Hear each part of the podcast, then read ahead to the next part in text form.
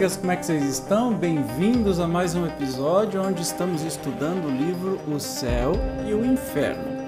No último estudo, nós tivemos uma abordagem completa sobre o céu e chegamos à conclusão que o céu não é aquele lugar que onde a gente fica tocando arpinha, num tédio lascado pro resto da eternidade, separado das pessoas que a gente ama, e sim que o céu é justamente o lugar onde nós nos encontramos, seja nessa vida física, na vida espiritual, em qualquer ponto deste planeta, desse sistema solar, desta galáxia, deste universo ou dos multiversos. Olha que bonita, falei bonita.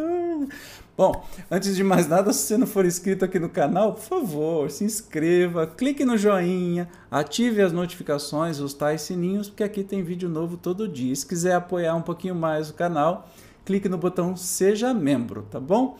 Vamos hoje come começar a estudar sobre o inferno. Como eu disse, o inferno ele é mais divertido, então nós vamos ter o capítulo 4, ele trata-se do inferno, mas olha só, tem itens diferentes, né? Intuição das penas futuras, o inferno cristão imitado do inferno pagão, os limbos, quadro do inferno pagão, esboço do inferno cristão.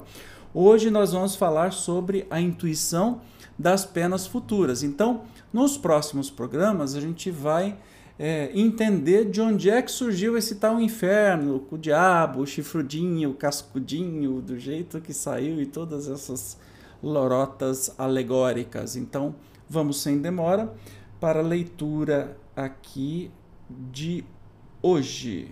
Vamos lá. Desde todas as épocas o homem acreditou por intuição, que a vida futura seria feliz ou infeliz, conforme o bem ou mal praticado neste mundo. A ideia que ele faz, porém, dessa vida, está em relação com o seu desenvolvimento, senso moral e noções mais ou menos justas do bem e do mal. As penas e recompensas são o reflexo dos instintos predominantes. Os povos guerreiros fazem consistir a suprema felicidade nas honras conferidas à bravura, os caçadores, na abundância da caça, os sensuais, nas delícias da voluptuosidade. Dominado pela matéria, o homem não pode compreender senão imperfeitamente a espiritualidade, imaginando para as penas e gozos futuros um quadro mais material que espiritual, afigura-se-lhe que deve comer e beber no outro mundo, porém, melhor que na terra, e mais tarde já se encontra nas crenças sobre a vida futura um misto de espiritualismo e materialismo, a beatitude contemplativa correndo, concorrendo com o inferno das torturas físicas. Então, sempre o homem acreditou que há alguma coisa depois dessa vida e mais ainda que este esta alguma coisa seria mais ou menos feliz de acordo com o nosso eh, proceder, nosso desenvolvimento, né? E este este algo além depois da vida sempre está relacionado com especialmente o que a gente encara como material, né? Com a vida material. Então, por isso que no céu, é, nesse céu doido que a gente viu antes, você vai ficar tomando vinho, tocando harpa, coisas extremamente materiais. Ah, tem banquetes que a gente vai abraçar os leões, tem um monte de, de de figuras interessantes, mas que são extremamente materiais. São materiais, não, não é um céu espiritual, né? E que conforme a gente vai evoluindo, as coisas também vão melhorando um pouquinho mais. Então, mas essa ideia que a gente tem hoje é uma mistura do materialismo com o espiritualismo. Então vamos continuar aqui, ó. Não podendo compreender senão o que vê, o homem primitivo naturalmente moldou o seu futuro pelo presente. Para compreender outros tipos, além dos que tinha à vista, ser-lhe-ia preciso um desenvolvimento intelectual que só o tempo deveria completar.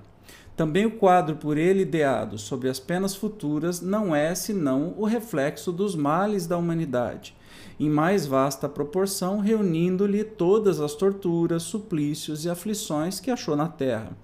Nos climas abrasadores, imaginou um inferno de fogo, e nas regiões boreais um inferno de gelo.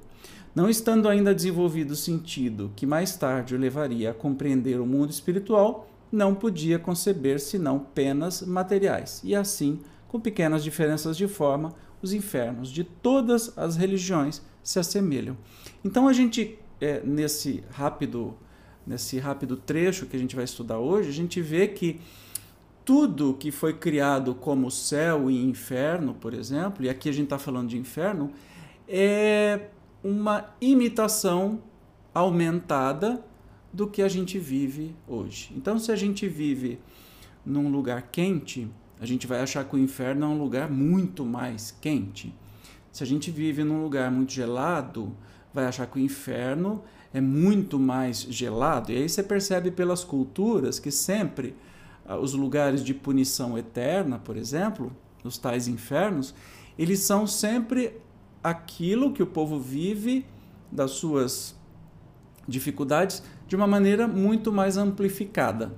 Então, é isso que a gente consegue é, entender hoje de onde vem esta crença em inferno né, e por que, que ela se materializa é, no nosso meio tão arraigadamente. Até hoje a gente nota que, especialmente ah, as igrejas cristãs, é, protestantes, é, católicas, neopentecostais, né, é, evangélicas, estão sempre exaltando o inferno como o pior lugar possível e colocando muito medo. E como é que você coloca medo nas pessoas sobre aquele assunto? Exaltando o que a gente tem de pior aqui. Então, se para a gente é ruim a fome, no inferno criado é a fome multiplicada por um milhão.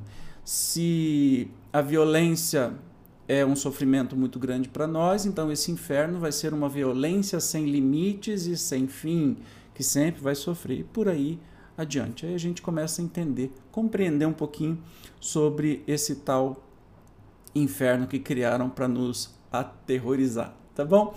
Hoje foi mais curtinho, a gente se encontra então no próximo estudo para continuar estudando, vendo aqui, conhecendo o porquê que foi criado esse tal de inferno.